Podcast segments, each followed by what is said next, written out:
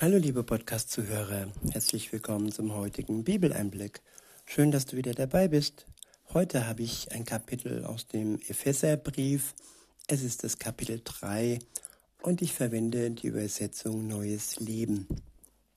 Ab Vers 1 heißt es, ich, Paulus, bin im Gefängnis, ein Gefangener für Jesus Christus, weil ich euch, die ihr anderen Völkern angehört, die Botschaft Gottes verkündet habe. Ja, das Wort Gottes ist heiß und manchmal so heiß, dass ja, die Regierenden nicht möchten, dass man es ähm, weiter verbreitet, weil sie Angst haben, dass die Kraft, die aus diesem Wort herauskommt, ihnen ihre Macht streitig macht und ja, dass man Gott mehr anbetet als ja die Mächtigen oder die, die Gott hassen, weil sie ihn kennen, aber nicht wollen, dass sein Wort weiter verbreitet wird. So war es zu Zeiten Paulus und so ist es zum Teil auch heute noch, dass es unter Verbot steht, oftmals auch in islamischen, islamischen Ländern oder auch in kommunistischen Ländern, denke Nordkorea und vielleicht auch in Teilen von China, ich weiß es nicht, ist es verboten, das Wort Gottes weiter zu tragen und wird mit Gefängnis und zum Teil vielleicht sogar ja mit Todesstrafe ähm, bestraft in Gänsefüßchen. Weiter heißt es ab Vers 2, Ihr habt ja gehört, dass Gott mir die besondere Aufgabe anvertraut hat, euch von seiner Gnade zu erzählen. Und wie ich in diesem Brief bereits erwähnte, hat Gott selbst mir seinen verborgenen Plan offenbart. Wenn ihr lest, was ich geschrieben habe, werdet ihr verstehen, was ich über das Geheimnis des Christus weiß. Früheren Generationen hat Gott es nicht offenbart, doch nun hat er es seinen heiligen Aposteln und Propheten durch seinen Geist zu erkennen gegeben. Auch die anderen Völker sollen durch Christus das Reich Gottes erben, zu seiner Gemeinde gehören und die Zusagen Gottes in Anspruch nehmen, wie es die gute Botschaft sagt. Ja, am Anfang war nur das Volk Gottes eingeweiht. Mit dem Volk Gottes, ja, hat Gott begonnen. Und nachdem Jesus wieder in den Himmel gefahren ist, wurde dies erweitert auf alle Völker in der Welt.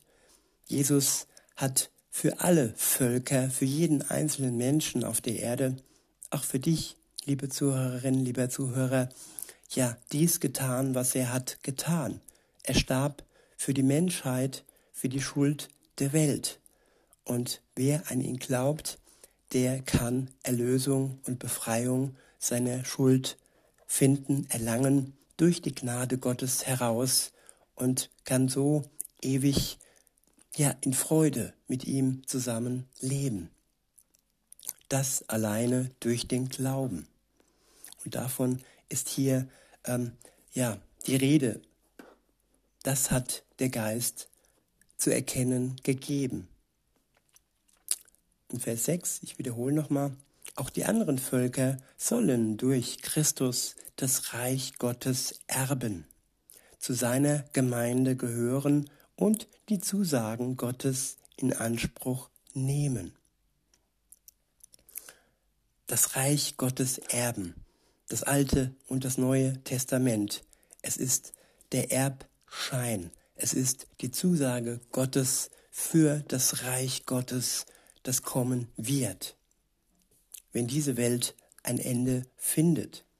Es ist praktisch für heute schon der Eintrittsschein ins ewige Leben, wer an ja, das Wort Gottes glaubt. Und wer daran glaubt, der ist zugehörig der Gemeinde Gottes, nicht mehr nur die Juden sind es, sondern auch die, die an Jesus Christus glauben. Und die Zusagen Gottes können dann auch von denen von euch in Anspruch genommen werden. Wie es die gute Botschaft Jesus sagt. In Vers 7 heißt es weiter, Gott hat mich zum Diener dieser Botschaft gemacht, indem er mir mit seiner großen Kraft die Gnade dazu geschenkt hat. Obwohl ich der geringste unter denen bin, die zu Christus gehören, hat Gott mich ausgesucht, um den anderen Völkern von dem großen Reichtum zu erzählen, der ihnen in Christus offen steht. Tja, Paulus war der geringste. Vor seiner Bekehrung, vor seiner Umkehr zu Jesus hat er die Christen verfolgt. Und er hat versucht, ja, das Volk Gottes zu minimieren, es auszulöschen. Insofern sagt er von sich, er ist der Geringste. Und Gott hat ihn, ja, auserwählt, die Botschaft weiterzutragen an die anderen Völkern, nicht nur an die Juden. Weiter heißt es in Vers 9, ich wurde berufen, allen den Willen Gottes zu erklären, den er, der Schöpfer aller Dinge, von Anfang an verborgen gehalten hatte. Gottes Absicht war es, dass Mächte und Gewalten im Himmel durch seine Gemeinde den Reichtum seiner Weisheit erkennen. Das war sein unabänderlicher Plan, und nun wurde er durch Christus Jesus, unseres Herrn, erfüllt. Durch Christus und unseren Glauben an ihn können wir nun ohne Furcht und voller Zuversicht zu Gott kommen. Tja, viele Menschen zittern noch vor Gott und durch den Glauben an Jesus Christus können wir ohne Furcht und voller Zuversicht zu Gott kommen. Ist das nicht wunderbar? In Vers 13 heißt es, deshalb verliert nicht den Mut wegen meiner Gefangenschaft. Dass ich euretwegen leide, ist für euch eine Ehre. Der nächste Abschnitt ist überschrieben mit Gebet um geistliche Vollmacht. Ab Vers 14 heißt es, ich kann nur meine Knie beugen vor Gott, dem Vater, dem Vater von allem, was im Himmel und auf der Erde ist. Ja, er ist gefangen, er war gefangen im Gefängnis und trotzdem konnte er nur seine Knie beugen vor Gott, dem Vater. Ist das nicht ein Ausdruck einer engen Beziehung mit Gott?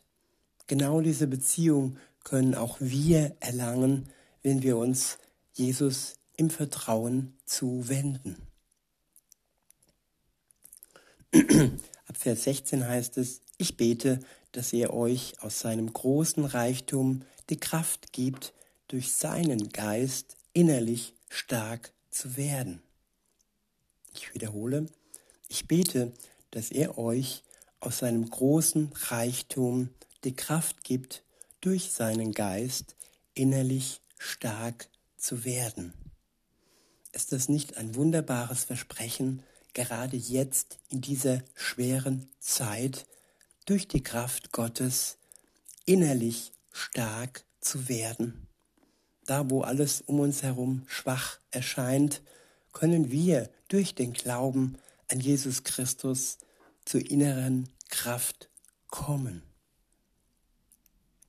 In Vers 17 heißt es, und ich bete, dass Christus durch den Glauben immer mehr in euren Herzen wohnt und ihr in der Liebe Gottes fest verwurzelt und gegründet seid.